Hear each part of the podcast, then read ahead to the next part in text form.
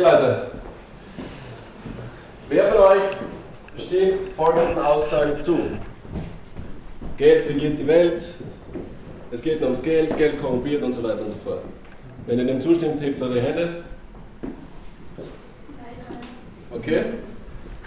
Ich finde, diese Aussagen sind nicht ganz falsch, aber sie sind auch nicht ganz richtig, okay? Es gibt nämlich einen Unterschied zwischen Geld und Kapital. Okay, was ist Geld?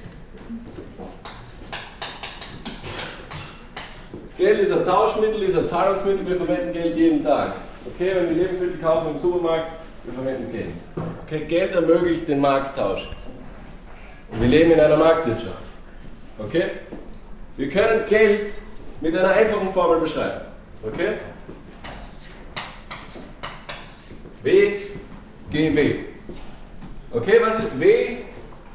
W ist eine Ware. Das ist etwas, das man kaufen kann auf dem Markt.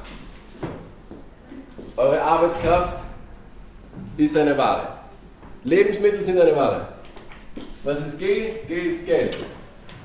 Und W ist wieder eine andere Ware. Okay, machen wir ein Beispiel. Viele von euch gehen arbeiten nebenbei, okay, neben dem Studium, geht's kellern oder was auch immer, okay? Ihr verkauft eure Arbeitskraft, die Arbeitskraft ist eine Ware. Ihr kriegt dafür Geld, ihr kriegt einen Lohn und damit könnt ihr Lebensmittel kaufen, könnt ihr eure Miete bezahlen und so weiter und so fort, okay? Geld bedeutet verkaufen, um zu kaufen. Ihr verkauft was, damit ihr was kaufen könnt. Okay? Wenn Geld im Spiel ist, kann man grundsätzlich sagen, geht es darum, dass Bedürfnisse befriedigt werden. Okay? Und das ist eine ähnliche Geschichte. Ich weiß, es wird uns eingeredet, Geiz ist geil und wir wollen noch mehr und noch mehr, aber irgendwann sind wir satt und sind wir befriedigt. Okay? Deswegen hat das Wirtschaften einen Endzweck, wenn es um Geld geht. Und die absolute Mehrheit der Bevölkerung verwendet Geld. Okay? Was ist Kapital?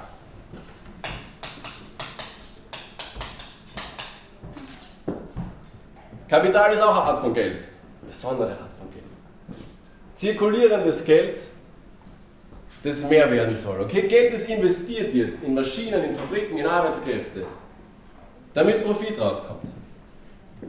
Das ist die Funktion von Kapital. Und das kann man auch darstellen mit einer Formel GWG'.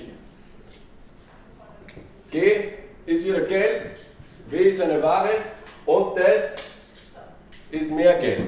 Okay? Das ist Geld mit Profit. Denkt an ein Windkraftunternehmen, ein Windradunternehmen. Okay? Produziert Windräder.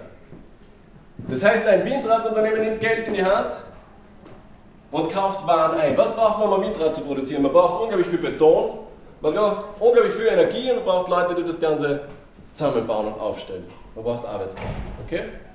Dann macht das Windradunternehmen ein Windrad draus, verkauft dieses Windrad auf dem Markt und versucht, einen Profit zu machen. Okay? Das heißt, hier geht es in erster Linie nicht darum, dass Bedürfnisse befriedigt werden, sondern es geht um Profit. Und Profit ist eine maßlose, ist eine unendliche Geschichte. Okay? Das können wir sagen, ist die allgemeine Formel für Kapitalismus. Für eine kapitalistische Marktwirtschaft oder Kapitalismus. Das wäre die allgemeine Formel für Marktwirtschaft. Wenn das hier dominant wird, wenn das zum Systemzwang wird, wenn man Profite machen muss, dann spricht man von Kapitalismus dann sind wir in einem kapitalistischen System. Okay? Und das bedeutet, dass es einen Zwang gibt, Profite zu machen. Das bedeutet, dass in Zeiten hoher Inflation Unternehmen versuchen, die hohen Preise weiterzugeben an die Konsumentinnen und Konsumenten, damit sie viele Profite machen. Wenn Kapitalismus dominant ist, bedeutet das, dass Unternehmen versuchen, so niedrige Löhne wie möglich zu zahlen, damit sie mehr Profite machen. Wir sehen das jedes Jahr bei den Kollektivvertragsverhandlungen. Die Unternehmen bieten wenig, die Arbeiterinnen und Arbeiter wollen mehr. Wenn das dominant wird, heißt das, dass es Preisabsprachen gibt zwischen großen Unternehmen, wie zum Beispiel letztes Jahr, oh, alle Internetanbieter haben gleichzeitig die Internetpreise erhöht.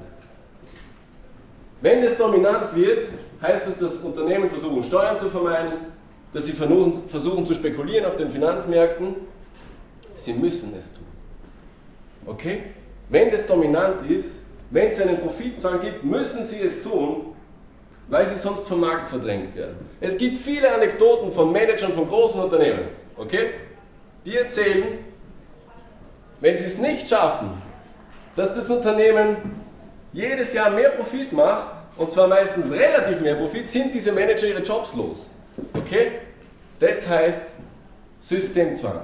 Okay?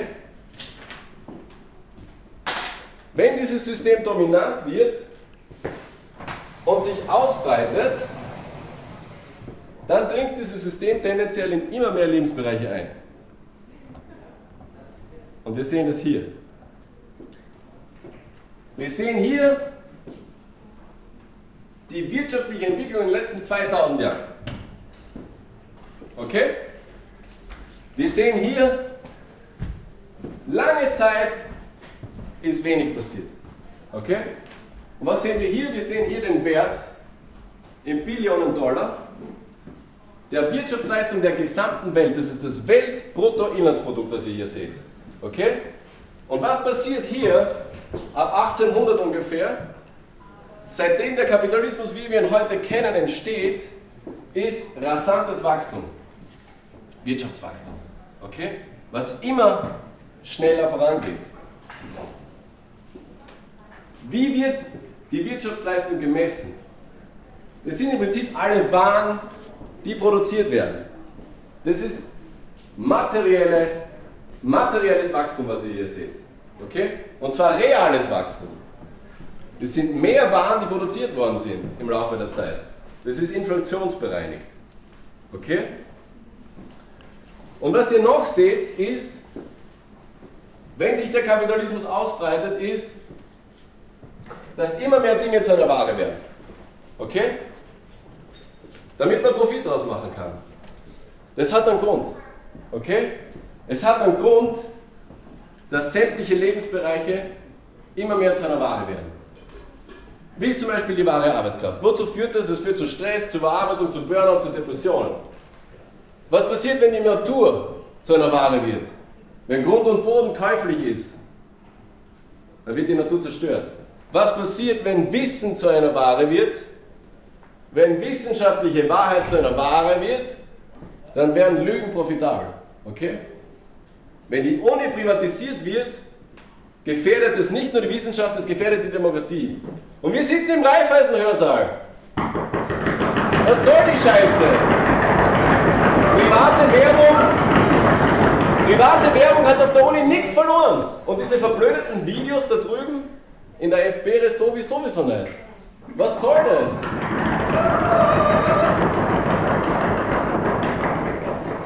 Wir leben heute zusätzlich in einem digitalen Kapitalismus, wo noch mehr Dinge zu wahren werden, durch Google, Facebook, Apple und so weiter, unsere persönlichen Verhaltensdaten. Okay? Und das führt zu einer unglaublichen Überwachung. Ich weiß, in den nächsten Tagen redet sie über das. Okay? Diese, diese Dinge werden nicht zum Spaß zu einer Ware. Okay? Der Grund ist, der Grund ist der Profit. Wie kommt es zu dem Profit? Uh, da zerbrechen sie die Ökonomen und Ökonomen seit 200 Jahren die Köpfe. Es ist so ein großes Rätsel. Aber heute wissen wir, weil es wird ja auf allen Unis im Prinzip unterrichtet, es ist die Grenzproduktivität. Das, was jeder beiträgt. Die Leistung entscheidet darüber, wie viel man bekommt. Und Unternehmen sind halt einfach so viel leistungsfähiger, die bekommen mehr. Arbeiterinnen und Arbeiter sind ein bisschen faul. Das ist die Geschichte, die auch auf der Uni erzählt wird. Wir kennen diese ganzen Rechtfertigungsversuche, wir kennen sie. Okay? Wir wissen aber auch, wie Karl Marx einmal gesagt hat, die herrschenden Gedanken sind die Gedanken der herrschenden Klassen.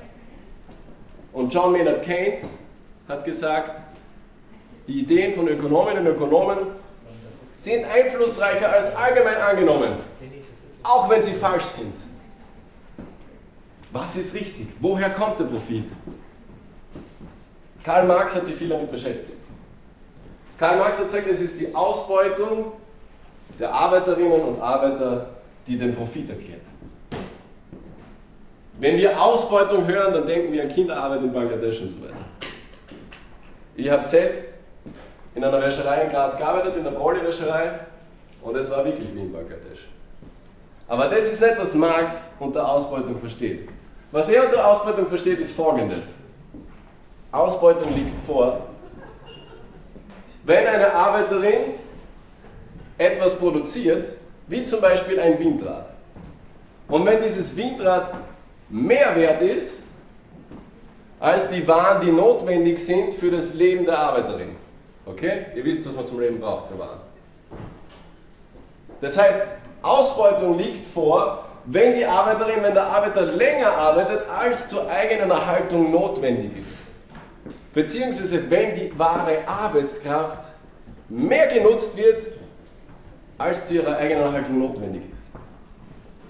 Aber das reicht nicht aus, um diese Entwicklung, die ihr vorher gesehen habt, zu erklären. Okay?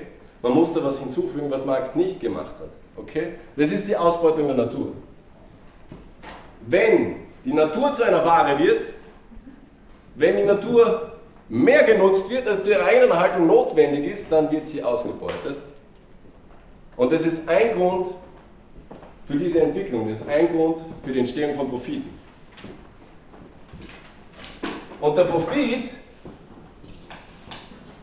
ist der wichtigste Wachstumstreiber. Okay? Weil was wir hier sehen in dieser Grafik,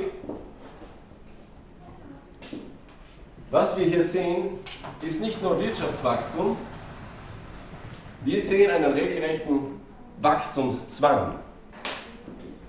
Was bedeutet Wachstumszwang? Das bedeutet, der Kapitalismus kann nicht funktionieren ohne Wachstum.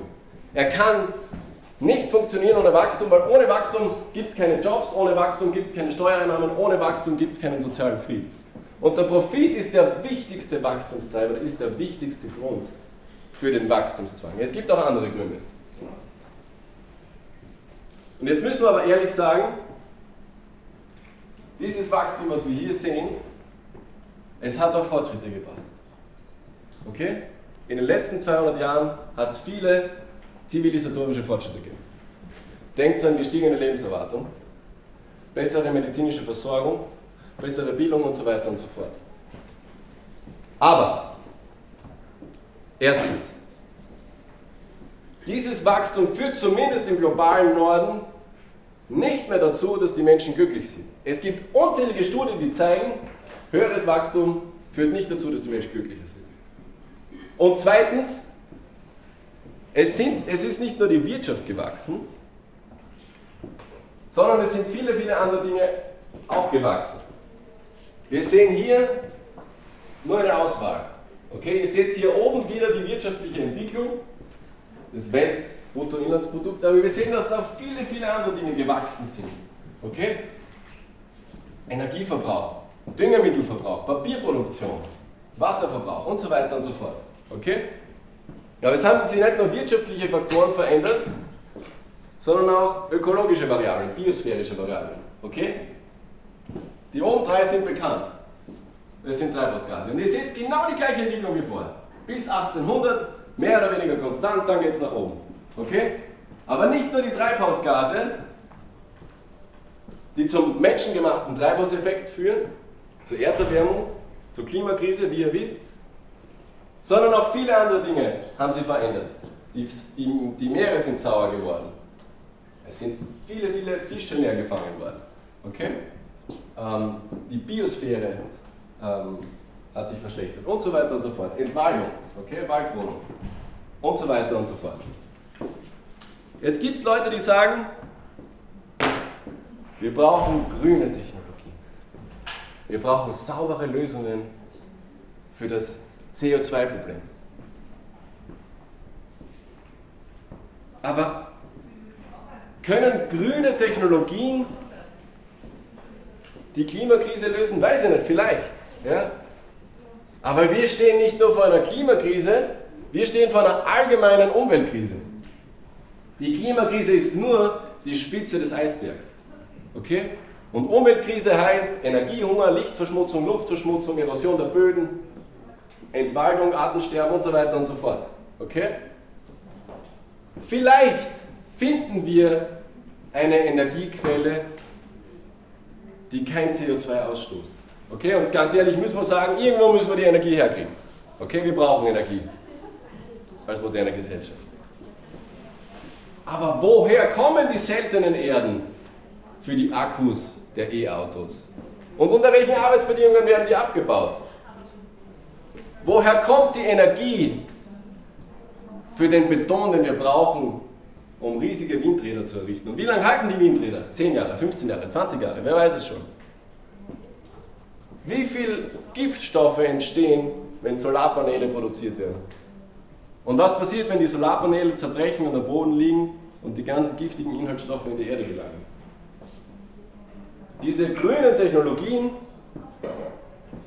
werden das Problem alleine und innerhalb dieses Systems nicht lösen. Und wir wissen in Graz, was grüne Technologien anrichten können. Vor fünf Jahren, zwei Monate bevor mein Sohn auf die Welt gekommen ist, ist die gesamte Mur verschandelt worden. 15.000 Bäume sind gerodet worden für saubere Wasserkraft, für das Murkraftwerk. 15.000 Bäume in Graz, wo wir so eine hohe Feinstaubbelastung haben. Okay? Und heute, und damals haben wir schon gewusst, der Hochen wird wahrscheinlich aussterben, die Würfelnatter wird wahrscheinlich aussterben, okay? Vielleicht können wir die Klimakrise lösen, aber zu welchem Preis? Zu welchem Preis ist die Frage? Also lasst euch nicht verarschen vom grünen Wachstum, von grünen Technologien. Das ist nichts anderes als grüner Kapitalismus. Es gibt bis jetzt, es gibt bis jetzt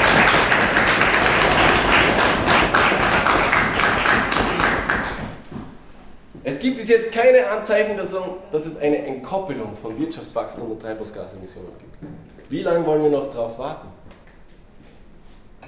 Das geht sich nicht mehr aus. Und das verunsichert uns. Und wir sind hoffnungslos. Viele Menschen sind hoffnungslos, weil wir gerade vor vielen, vielen Krisen stehen. Inflation, Krieg, Umweltkrise, Klimakrise und so weiter und so fort. Und die FPÖ? Die FPÖ wartet schon. Und die FPÖ ist stark in den Umfragen.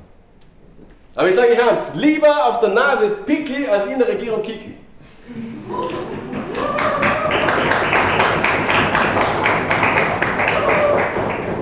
Aber das muss man verdammt nochmal ernst nehmen.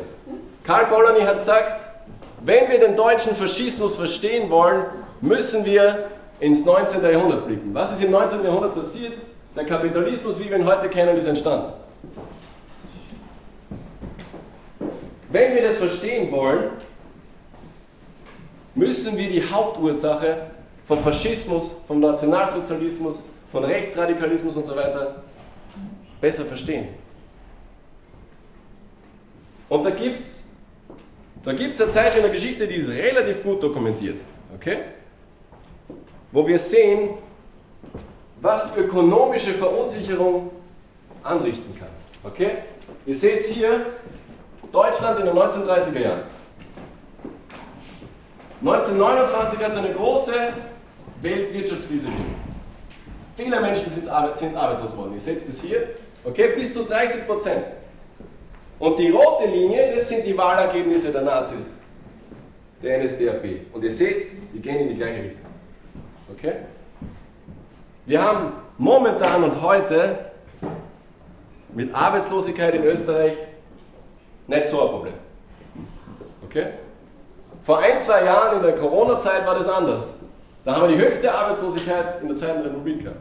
Und ihr wisst, welche Schwurbeleien da daherkommen sind. Okay? Wovon die FPÖ heute noch profitiert. Das muss man ernst nehmen. Okay? Und es sind nicht alles Rassisten. Okay? Sondern die Leute sind verunsichert. Die Leute sind im Grunde gute Menschen, wie Rutger Bregmann sagt. Okay? Das Problem ist jetzt aber, wenn wir innerhalb dieses Systems bleiben wollen und den Wachstumszwang beenden wollen, dann haben wir ein Problem. Dann kommt es zu einer sozialen Krise. Dann kommt es zu sozialen Kippelementen. Dann werden viele, viele Menschen arbeitslos und unzufrieden und enttäuscht und verzweifelt und radikalisieren sich. Und das wollen wir nicht. Okay? Innerhalb dieses Systems kann man, den Wachstum, kann man das Wachstum nicht stoppen. Okay? Deswegen braucht es eine Revolution. Okay? Und ich weiß, ich sage lieber Transformation dazu, aber mit dem Wort kann niemand das anfangen. Okay? Und ich weiß eh, dass ihr eigentlich alle Revolution meint. Okay? Es braucht eine demokratische Revolution, weil wir für Reformen verdammt nochmal keine Zeit mehr haben.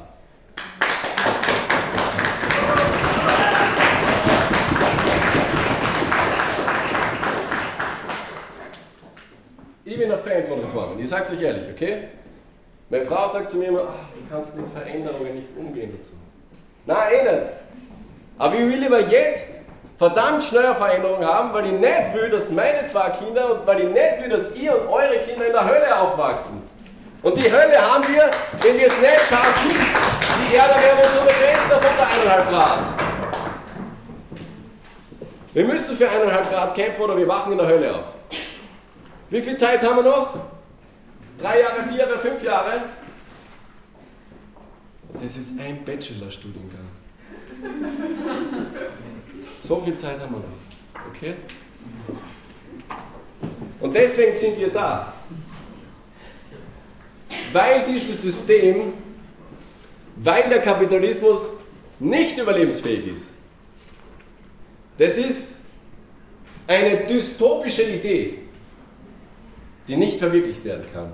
Okay? Eine Idee, die auch auf den Unis in den Ökonomielehrgängen weit verbreitet ist. Aber das System ist vor allem deswegen nicht überlebensfähig, weil die Menschen es irgendwann nicht mehr zulassen, dass sie ausgebeutet werden. Weil die Menschen es irgendwann nicht mehr zulassen, dass die Natur zerstört wird. Weil die Menschen es irgendwann nicht mehr zulassen, dass Wissen privatisiert wird weil es irgendwann zu einer Gegenbewegung kommt, wie Karl Polanyi sagen will. Und das hier, das hier ist die Gegenbewegung. Wir sind die Gegenbewegung.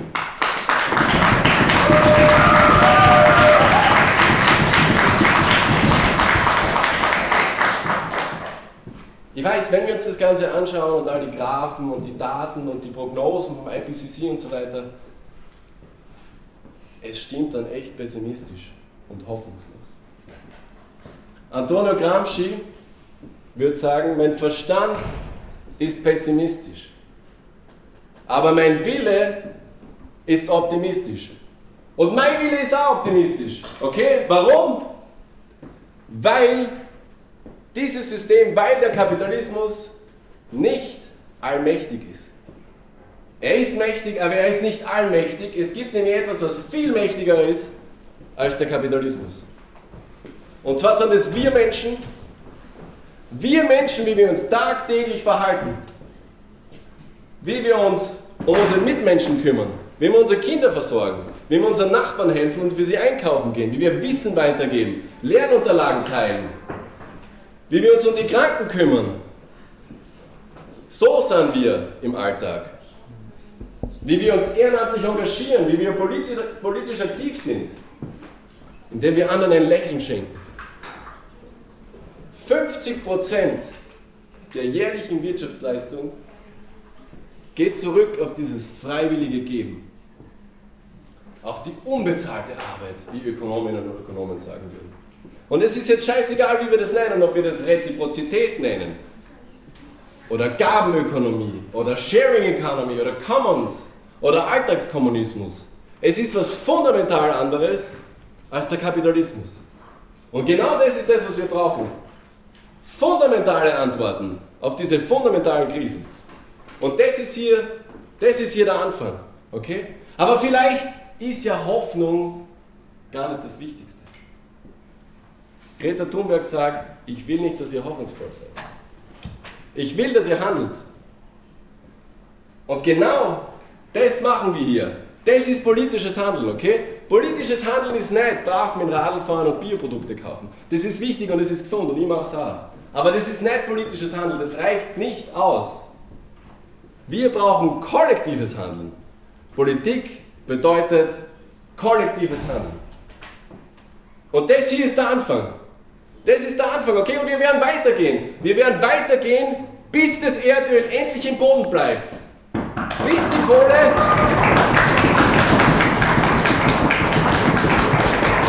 Wir werden weitergehen, bis die Kohle im Berg bleibt. bis die Böden wieder fruchtbar sind und die Bienen nicht mehr verrecken.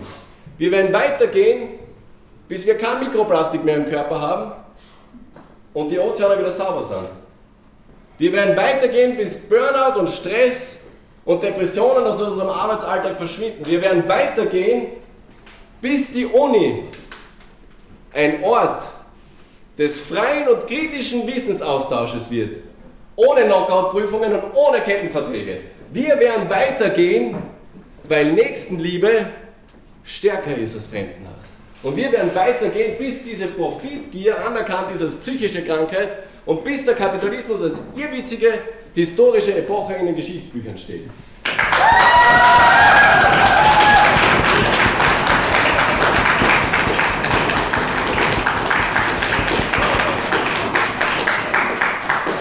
Und wir werden uns nicht auseinander dividieren lassen.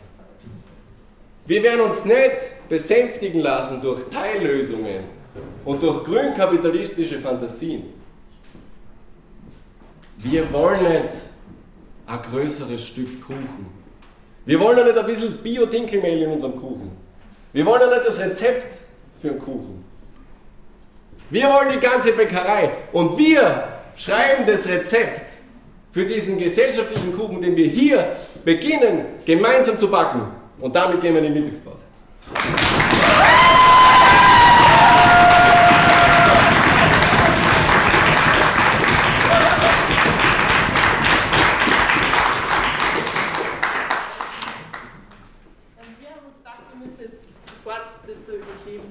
Danke. Das würde ich Ihnen direkt sagen.